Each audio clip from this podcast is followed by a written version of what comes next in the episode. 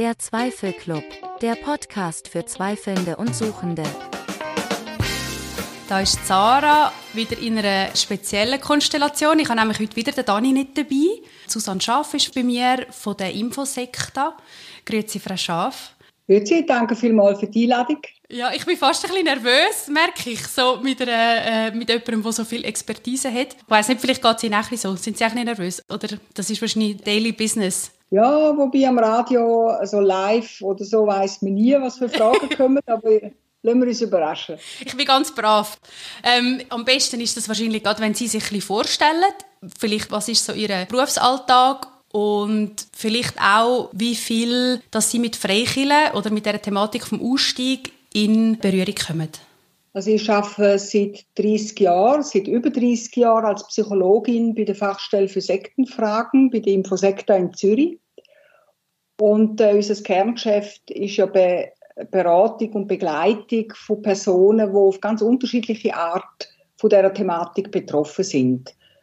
Über ein Drittel der Anfragen oder Beratungsfälle bezieht sich auf äh, die Freikirchenszene, das ist relativ groß. Und wenn ich mich so an die 90er Jahre zurückerinnere, äh, wo das äh, ganz heikles Thema war, ist äh, Freikirche auch nur im Hauch von Sektenhaftigkeit zu stellen. Also hat man rechten Gegenwind gekriegt. So darf man doch heute viel offener auch über die Spannungsfelder sprechen, wo im Zusammenhang mit so Gemeinschaften sich ergeben.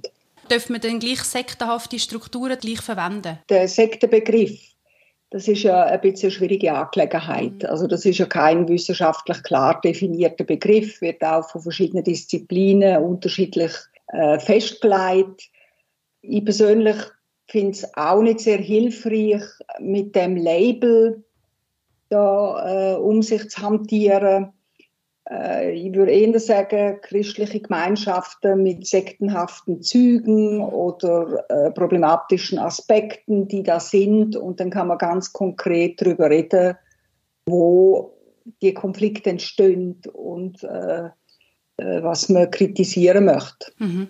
Bei uns geht es jetzt heute vor allem um Kindheit, Jugend. Wenn man in einer Freikirche aufwächst, können Sie sagen, es gibt ein Muster, es gibt äh, gewisse Anfragen, die sich wiederholen irgendwie? Oder ist das immer sehr unterschiedlich?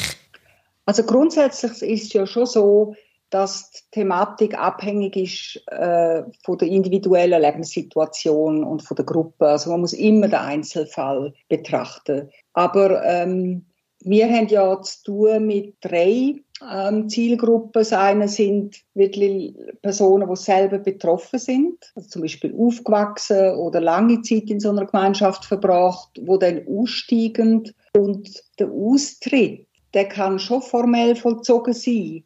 Aber nachher geht ja die Neuorientierung, die Loslösung, die Weiterentwicklung. Äh, das sind ja immer noch Herausforderungen, wo dann ein Sparringpartner gewünscht wird oder eine Einordnung gewünscht wird. Denn ein großer Teil, eigentlich der Hauptteil der anfragenden Personen sind eben Angehörige. Ah, ja. Also äh, Familienangehörige, Ehepartner, Freundinnen wo sich sehr ohnmächtig fühlen, wenn ein geliebter Mensch wie in so eine eigene Welt abtaucht mit der eigenen Logik, ob man wie emotional nicht mehr durchdringt. Und das ist auch mit großer Ängst verbunden, dass man die Person für immer verliert, oder? Mhm. Und es nicht mehr so ist wie früher. Und die dritte Gruppe, das wären dann einfach Institutionen, zum Beispiel Schulsozialarbeit, oder Kinder- und Jugendpsychologen, Psychologinnen, wo sich an uns wenden, weil sie zu tun haben mit einem Kind aus so einem Milieu und vielleicht nicht wissen, wie sie mit der Thematik sollen umgehen, wie sie die Eltern auf eine gute Art ins Boot holen können und dort braucht es dann von uns ein bisschen Unterstützung. Das ist jetzt ein bisschen off-topic, aber hat das zugenommen, seit die ganze Pandemie-Geschichte war? Also es ist ja immer schwierig, wenn man keine gute statistische Grundlage hat, um so Entwicklungen können zu beurteilen. Ich kann das jetzt mal sagen, einfach aus der Perspektive von der Anfragestatistik, wo wir führen. Mhm. Ähm, wir haben eine tendenzielle Zunahme von Anfragen äh, was sie aber auch äh, in Zusammenhang setzen mit dem ähm, Bekanntheitsgrad. Also immer wenn es ein Interview gibt, wo wir wieder uns äußern oder so, dann gibt es wieder Anfragen, weil Betroffene auf uns aufmerksam werden. In Bezug auf Freikirche im Zusammenhang mit der Covid-Pandemie, das ist sehr interessant. Einerseits haben wir gesehen, dass auch im Freikirchenbereich äh, zum Teil wie so ein äh, wieder äh, ein Aufnehmen von dem Endzeitgedanken wieder gekommen ist, mhm. zum Beispiel beim ICF Zürich. Und das hat natürlich ähm, auch Folgen gehabt für Mitglieder oder für Familienangehörige. Man hat aber auch gesehen, dass durch die ähm, Umstellung auf Online, mhm. dass es auch Personen gegeben hat, wo dann zwar nicht mehr die, die regelmäßigen Versammlungen hatten, aber wo daheim durch die Selbstbestimmung, ob im Einloggen oder nicht, äh, wie eine neue Freiheit erlebt haben, wo dann dazu geführt haben, dass sie darüber nachdenken, ob die Art von Commitment ähm, das ist, wie sie den Glauben möchten leben. Ja, habe ich auch viel gehört, die Geschichten. Jetzt, um ein bisschen konkreter werden für unser Thema, ähm, wir machen das zweite, der Zweifelclub, und wir haben in den zwei letzten bzw. Äh, vorletzten Folgen darüber geredet, über unsere Kindheit und über unsere Jugend.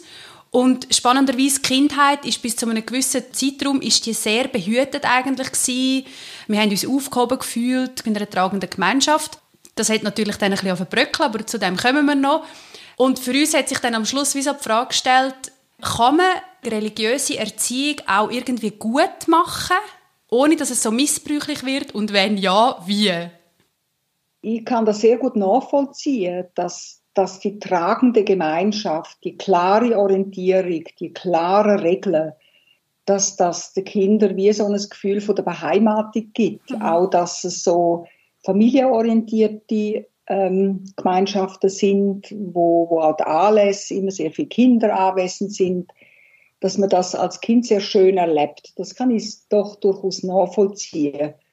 Es gibt dann auch da wieder individuelle Unterschiede, je nachdem, wie linientreu eine Familie möchte ihre Bibelorientierung umsetzen. Oder wir haben auch schon Anfragen gehabt, äh, wo, wo das Thema bibelorientierte Züchtigung ähm, äh, vorgebracht worden ist. Äh, also das bedeutet, dass man wirklich zu krassen Maßnahmen greift, um den Gehorsam wiederherzustellen, wo ja große Bedrohung als Bedrohung wahrgenommen wird vom Glauben.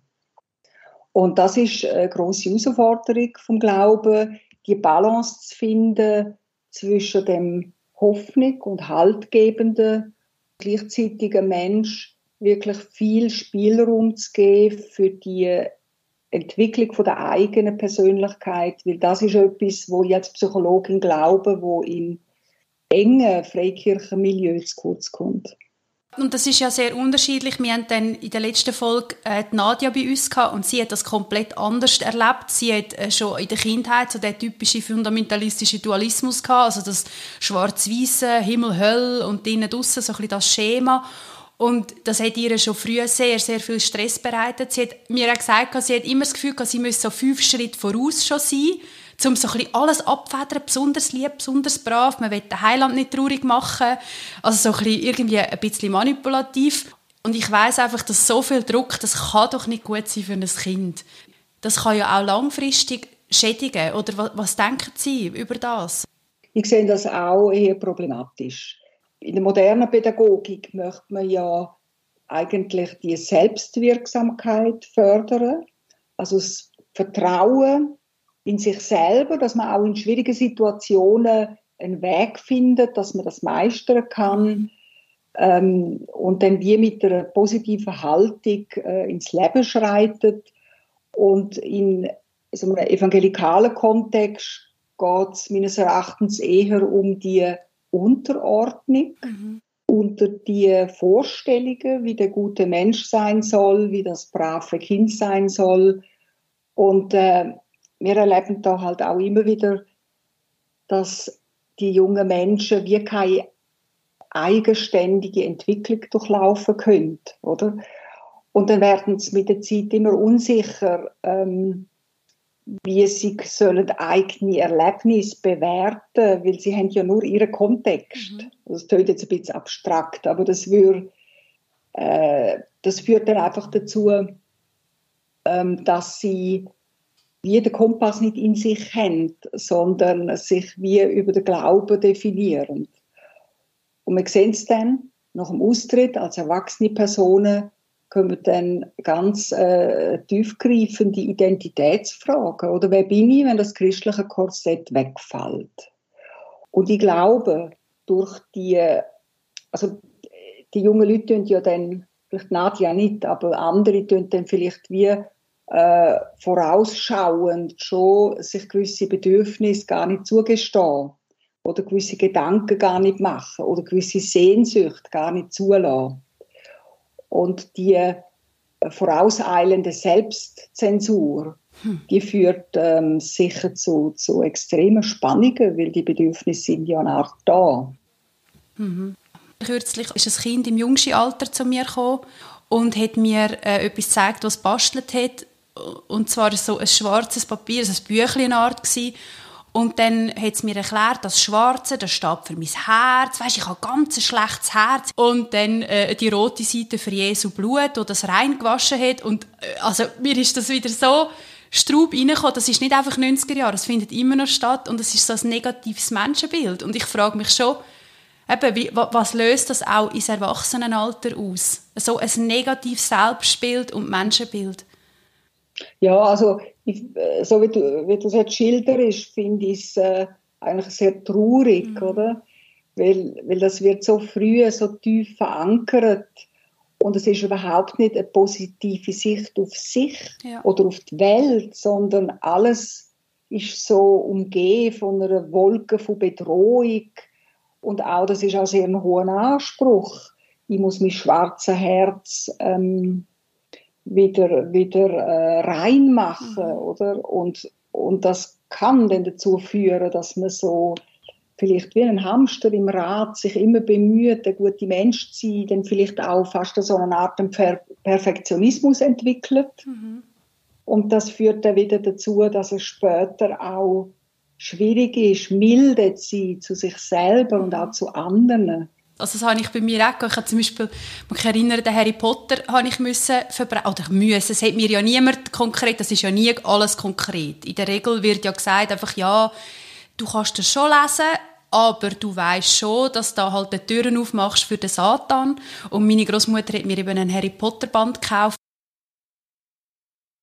Ich habe das verbrannt und gleichzeitig, so in der gleichen Zeit herum, bin ich dann in Kontakt gekommen mit Dämonenaustreibungen, mit Zungenrede, ähm, so mit Entrückungsgeschichten und so. Also es ist eigentlich ein völliger Widerspruch. Und ich mhm. glaube, das ist so schwierig für Kinder oder für Jugendliche, dann wie zu entscheiden, was ist denn jetzt richtig, wo kann ich jetzt vertrauen und wo nicht. Und das gibt wie so eine kognitive Dissonanz. Und ich habe das Gefühl, das wirkt sich schon mega krass aufs, aufs Leben aus irgendwie.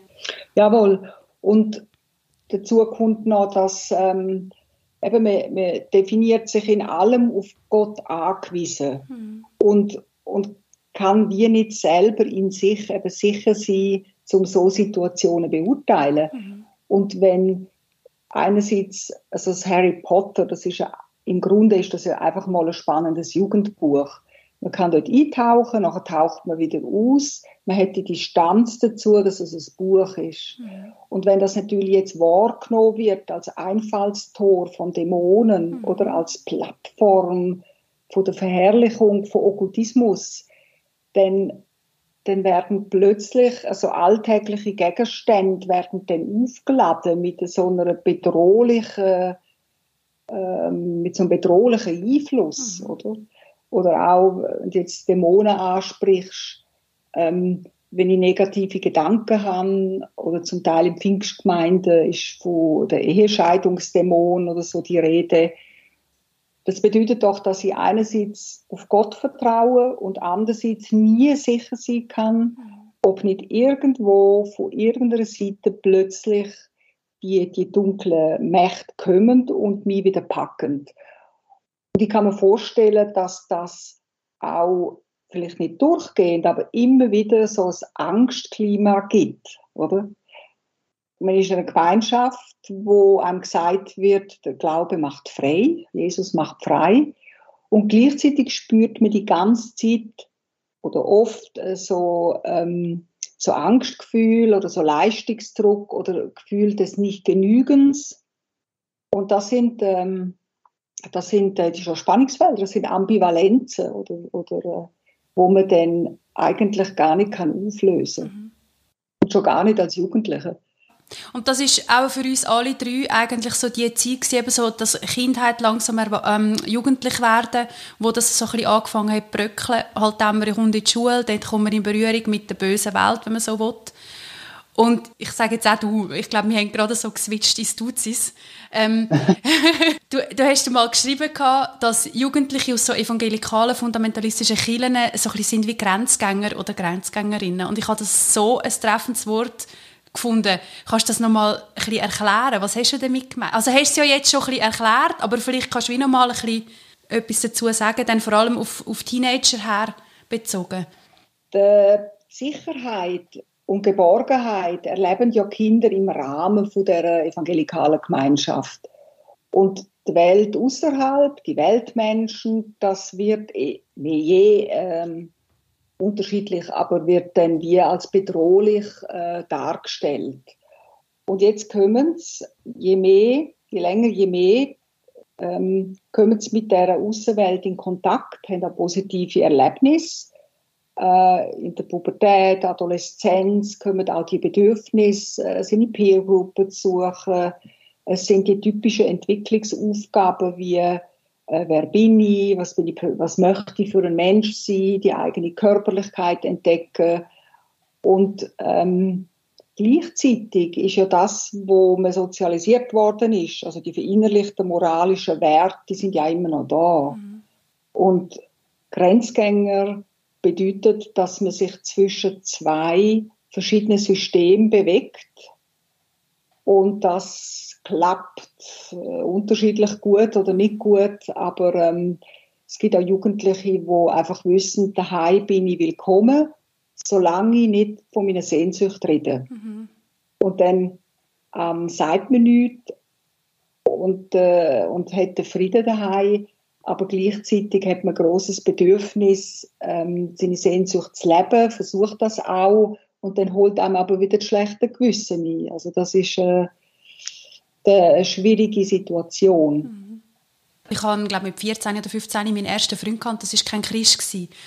Und das ist so eine lässige, coole Beziehung. Ich habe dort gemerkt, ja, küssen, es ist gar nicht so schlimm, wie mir irgendwie gesagt worden ist. Und gleichzeitig habe ich aber immer das Gefühl, ich muss es irgendwie schlimm finden. Und ich habe in der Podcast-Folge erzählt, dass ich, ich habe die Familie von meinem Freund damals so bearbeitet, dass die eben auch sich bekehren. Und gleichzeitig habe ich mich so geschämt und Du hast vorhin Ambivalenz gesagt. Ich habe heute wirklich das Gefühl, ich bin zwar, ich glaube, es geht mir gut, aber ich bin ein mega ambivalenter Mensch geworden. Und wahrscheinlich hat das schon ein bisschen mit meinem Charakter zu tun, aber ich glaube, das hat auch viel mit dem zu tun, mit diesen Spannungen aushalten, mit dem, ich, ich bin zwar geliebt, aber ich bin auch eine Sünderin, ich versage irgendwie in allen Lebensbereichen, weil dem kann man ja eh nicht gerecht werden. Mhm. Und was ich mich schon ein bisschen frage, jetzt in meiner Arbeit auch, oder allgemein für mich selber, glaubst du, dass man die Ambivalenzen, die Spannungen irgendwann später mal auflösen kann? Gibt es einen Weg? Also aus psychologischer Sicht würde man natürlich sagen, ein möglicher Weg ist äh, zum Beispiel eine psychotherapeutische Begleitung, wo man ähm, lernt, Ambivalenzen erkennen, mhm. benennen, aushalten und das Ziel wäre, dass man, es klingt vielleicht ein bisschen abstrakt, aber dass man wie ein klareres, differenzierteres Selbstverständnis hat. Mhm. Und das ermöglicht mir, in schwierigen Situationen souveräner umzugehen. Mhm. Oder? Also, wenn ich, wenn der Selbstwert eben so an, an äußeren Sachen hängt, dann bläst es mich einfach 0, nix weg, wenn irgendwie eine Schwierigkeit kommt. Mhm. Aber die, wenn ich mich selber kenne und mit Ambivalenzen umgehen kann, dann, dann ist die Souveränität, die gibt eine neue Freiheit, mhm. oder?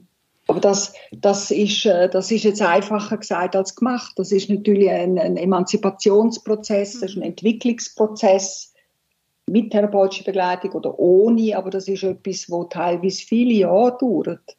Ich höre viel von anderen AussteigerInnen, dass sie Mühe haben, jemanden zu finden, der sie therapeutisch begleiten kann, weil bei ganz vielen Fachpersonen so ein bisschen die Sensibilität fehlt oder die Erfahrung mit Freikillen oder mit dem spirituellen Missbrauch. Kann man sich da an euch wenden, wenn man jemanden sucht? Habt ihr irgendeine Liste? Ja, also wir arbeiten schon mit zwei Therapeuten zusammen, die die Doppelkompetenz haben. Psychotherapie und ähm, so Fachwissen über sektenhafte Milieus und Funktionsweisen.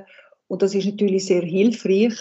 Wir hören auch immer wieder von Personen, die Therapie angefangen haben, dass sie den Eindruck haben, der Therapeut unterschätzt das Thema. Es läuft alles unter Religionsfreiheit und, und sie fühlen sich dann nicht richtig verstanden. Und von Therapeutenseite habe ich auch schon gehört, dass das Thema oft wie Scham besetzt ist. Das könntest du dann vielleicht da noch etwas dazu sagen dass Personen aus Freikirchenkreis oder wo am Austreten sind oder austreten sind, dass sie schon wissen, dass in der Gesellschaft äh, teilweise kritische Haltung gegenüber Freikirche besteht und dass das dann in der Therapie der Bezug gar nicht angesprochen wird. Und Therapeuten bemühen sich dann, an den verschiedenen Baustellen zu arbeiten, wobei der, der Glaubensbezug völlig relevant wäre oder für die Lebensbereiche, wo behandelt werden sollen und, und das auch massiv beeinflussend. Aber wenn sie das natürlich nicht wüssten, oder, dann können sie es wie nicht äh, integrieren. Das stimmt und ich merke auch, das durchzieht ja eben wie der ganze Körper, der ganze Mensch ist durchzogen von dem. Jawohl. Und es gibt keinen Bereich, wo man aussparen kann. Und ich glaube, besonders schwierig wird es dann, wenn man irgendwie merkt, ich will irgendwie gleiche Spiritualität leben. Willst du gleich irgendwie vielleicht noch weiter glauben? Oder auch vielleicht so der Faktor von innerlich hat man immer das Gefühl, man verratet das Ganze auch ein bisschen. Das ist ja auch ganz tief so also wenn wir jetzt zum Beispiel so Podcasts oder die Arbeit, die ich mache, da höre ich ganz viel, ja, du schadest der Kirche, du willst das Christentum abwerten und das ist ja auch sehr, sehr schwierig. Ich habe manchmal das Gefühl, die Gesellschaft müsste besser anschauen und vielleicht müsste es auch Möglichkeiten geben, dass man da besser steuert, besser ähm, Kontrollmechanismen hat. Und dann haben wir eben das Problem mit Meinungsfreiheit und Religionsfreiheit. Wie, wie, was könnte man machen? Ja, also regulieren finde ich dann sinnvoll, wenn es wirklich um, um ähm, Missbrauch geht, wenn es um äh, auch juristisch relevante Aspekte geht, dass man da äh, Handhabe hat. Grundsätzlich ähm, sehe ich viel Potenzial im Ansatz von einer offenen Gesprächskultur mhm. oder wo nicht wieder durch die Hintertür Schuldgefühl gemacht werden. Mhm. Und jetzt, wo du gerade sagst, wenn man über seine Erlebnisse offen redet, was ja der erste Schritt wäre für eine Loslösung oder für äh, die Selbstfindung, dass man dann plötzlich wieder ähm, schlechtes Gewissen hat, jetzt bin ich nicht loyal zu meiner Gemeinschaft, jetzt, ähm, äh, jetzt schade ich äh, meinen Mitchristen und Christinnen und dann ist man wieder in, in, dem, in dieser Mühle drin, oder, von diesen Schuldgefühlen. Und ich würde mir das wünschen, dass man äh, die Sache respektvoll, aber offen kann ansprechen, oder? Mhm. Das ist ja dann auch die, die Schuldfrage, wo wir auch nicht haben können auflösen wem geben wir die Schuld. Das ist ja manchmal noch einfach, wenn man kann sagen ja, unsere Eltern sind die Schuld. Und wir haben herausgefunden, die sind auch einfach ein kleines Teil in diesem System. Und es ist ähnlich wie vielleicht der Kapitalismus. Wir stecken wie alle ein bisschen drin. Wir können wie nicht ganz so entfliehen und in so einer Gemeinde ist das ähnlich. Da kommt vieles aus der Peer Group, äh, aus der Jugendgruppe, vielleicht aus einem Festival, aus einem christlichen, wo man geht. Vielleicht ist es einmal ein Sonntagsschullehrer. Aber so einen allein schuldig sprechen ist noch schwierig. Das ist fast nicht möglich. Es wäre wahrscheinlich hilfreich, um irgendwie eine Ordnung herzustellen, mhm. oder? Ich frage mich gerade, ob es die, die Schuldzuweisung oder das Schuldlabel überhaupt braucht. Mhm. Äh, aus psychologischer Sicht würde mich mehr interessieren, die Situation anzuschauen, wie ist es abgelaufen, wo, wo ist es vielleicht übergriffig geworden, wo hat man sich selber zu wenig abgrenzt? Und dann eher vielleicht von Verantwortung sprechen und auch, dass die Jugendlichen können Verantwortung für sich selber übernehmen, das zu fördern. Mhm. Weil es ist schon so, wie du sagst, es sind, sind ja alle wie ein Teil von dem System, oder? Und, mhm. und jeder, der jemand Neues missioniert und bekehrt und nachher austritt, hat aber den anderen reingeholt. Also ja. es, es, hängt schon zusammen, das stimmt. Ja. Ich glaube, es ist manchmal wichtig, weil es hat ja dann auch viel mit Emotionen zu tun und ich weiß, dass auch ich manchmal sehr hässig bin ähm, und merke auch von meinen Leuten, die mich kontaktieren, da ist eine grosse Wut, eine grosse Traurigkeit, eine grosse Verletzung und dann ist es natürlich einfacher, wenn man kann sagen, da, der ist die Schuld und der, auf den kann ich jetzt hässig sein. Ähm, aber natürlich ist es, ja, kann es schnell destruktiv werden. Verantwortung ist wahrscheinlich das bessere Wort, ja. Aber also nur damit du mich richtig verstehst, ich finde, man muss Missbrüche oder ähm, Verantwortlichkeiten, wo, wo die, die Vertrauenspersonen nicht wahrgenommen haben, auf eine gute Art, das muss man schon benennen, mhm. wenn es dann so ist, oder? Ja. Und die große, die Wut, ähm, das ist ein gutes Stichwort. Man sieht in der Therapie, dass Leute aus freikirchlichen Kreisen teilweise Mühe haben, ähm, Wut als legitimes Gefühl zuzulassen, weil das bisher wie abgelehnt worden ist. Mhm. Außer man tut es vielleicht nach außen projizieren. Aber wenn man das Selbstwert stärkt oder äh, ähm, sich abgrenzt, für das braucht es eine gesunde Portion Wut in Anführungszeichen. Und, und der Power, wenn man es Power nennt, wenn, wenn das das, das kommt ja dann. Ich finde, das ist auch ein, ein, Teil von dem Austrittsschritt, dass man dann wie eine Empörung hat, was haben die mit mir gemacht? Mhm. Und das ist auch ein Teil von, von der Distanzierung, von dem Prozess. Mhm.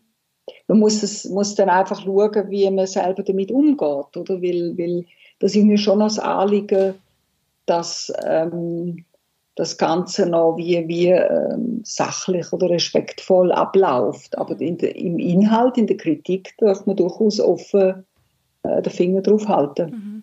Das ist uns darum auch so wichtig, darum machen wir das. Wir wollen ja den Betroffenen auch eine Stimme geben. Einfach mal, ohne dass jemand reinredet, ähm, einfach einmal ein Zuhören, weil ich glaube, das ist wirklich so der erste Schritt, dass man es mal rauslassen kann. Ich habe eine letzte Frage, und zwar nochmal zu dem Christenverfolgung und die wollen den schaden und so. Wenn man es jetzt konstruktiv umkehrt, was könnten denn Christmenschen oder freie Kirchen machen, um ganz adäquat auf so Kritik zu reagieren? Anstatt dass sie so eine Verteidigungshaltung hineinkommen, was wäre deiner Meinung nach äh, eine gute, wenn man so will, Antwort auf so Bericht oder Erlebnis von Betroffenen? Also wünschenswert wäre ja, dass sie sich in Perspektive hineinversetzen von den Betroffenen und sie wirklich ernst nehmen, aber wirklich. Nicht einfach, ja, das ist sicher schwierig für dich oder so, mhm. sondern äh, wirklich verstehen, was die Anliegen sind von den Betroffenen. Und wir sehen das ja bei der ganzen Diskussion über sexuellen Missbrauch in der katholischen Kirche, wie schwierig das ist. Einerseits will man ja nicht die Organisation nicht möchte verraten, weil man selber sich sehr identifiziert mit dem Glauben und vielleicht eben auch, weil man möglicherweise gar nicht in der Lage ist, die Perspektive zu wechseln und wirklich zu verstehen, von was jemand redet. Wenn ich immer noch in meiner Logik drin bin, dass ein, ein Zweifler ein Abtrünniger ist, wo, ähm, wo sich von Gott abwendet und dann habe ich wieder die, Überzeugung, das ist jetzt äh, wie, wie sündig. Mhm dann kann ich natürlich nicht ein psychotherapeutisches Verständnis aufbringen für die Person. Also ich bin nicht sicher, ähm, wie gut das klingt, die Betroffenen wirklich zu verstehen. Aber es müsste in die Richtung gehen, dass man sie ernst nimmt. Ja. Ich glaube, ich habe noch tausend Sachen im Kopf, aber wir würden jetzt doch an dieser Stelle mal abbrechen und vielleicht hast du noch irgendetwas, was dir wichtig ist zum sagen? Also ich finde das ganz toll, dass ähm, Leute mit Erfahrungen im, im freikirchlichen Bereich an die Öffentlichkeit treten, sei das in Blogs oder Podcasts, weil das ist wirklich sehr ermutigend für all die, wo das lange Jahr mit sich umtragen und immer das Gefühl haben, ich bin der Einzige, dem es so geht. Und durch eure Auftritt geben ihr auch die Message nach außen, ähm, es hat ein System, es gibt noch mehr Leute, die das erlebt haben. Wir können auch das zusammen analysieren, man kann diskutieren, man kann sich unterstützen. Und ähm, zum Beispiel in Deutschland gibt es auch die Plattform Fundamental Frei und, äh, oder Nadia mit ihren, mit ihren äh, Filmclips. Also ich finde das wirklich ähm, ganz toll und ermutigend für alle, die sich da quälen und austrittswillig sind, aber sich noch nicht trauen. Das ist ein mega Schlusswort. Ich tue die auch verlinken, die, die du jetzt gerade gesagt hast. Ich verlinke auch eure ähm, Webseite. Man kann auch euch unterstützen von der Infosekta. Ihr seid ja ein eingetragener Verein, wenn ich das richtig im Kopf habe. Ähm, und ja, ich denke, wenn jetzt irgendjemand zulässt und gerade so ähm, denkt, ich will eigentlich auch darüber reden, dann mache ich euch Mut, macht es, sucht euch eine Vertrauensperson oder kommt in den Zweifelclub, wie auch immer. Oder wenn ihr wirklich merkt, ich brauche zuerst irgendwie wirklich therapeutische Hilfe, man kann sich an die Infosekte wenden. Und ja, dir, Susanne, danke ich vielmals für deine Zeit und für das Gespräch und fürs Duzis. und äh, ja, macht's gut, alle miteinander. Danke vielmals. Das war der Zweifelclub, der Podcast für Zweifelnde und Suchende. Eure Hosts waren wie immer Daniel Schönknecht und Sarah Staub. Dieser Podcast wird unterstützt von der Evangelisch-Methodistischen Kirche Schweiz. Folgt uns auf Instagram unter der Zweifelclub. Bis zum nächsten Mal, ihr Zweifelnasen.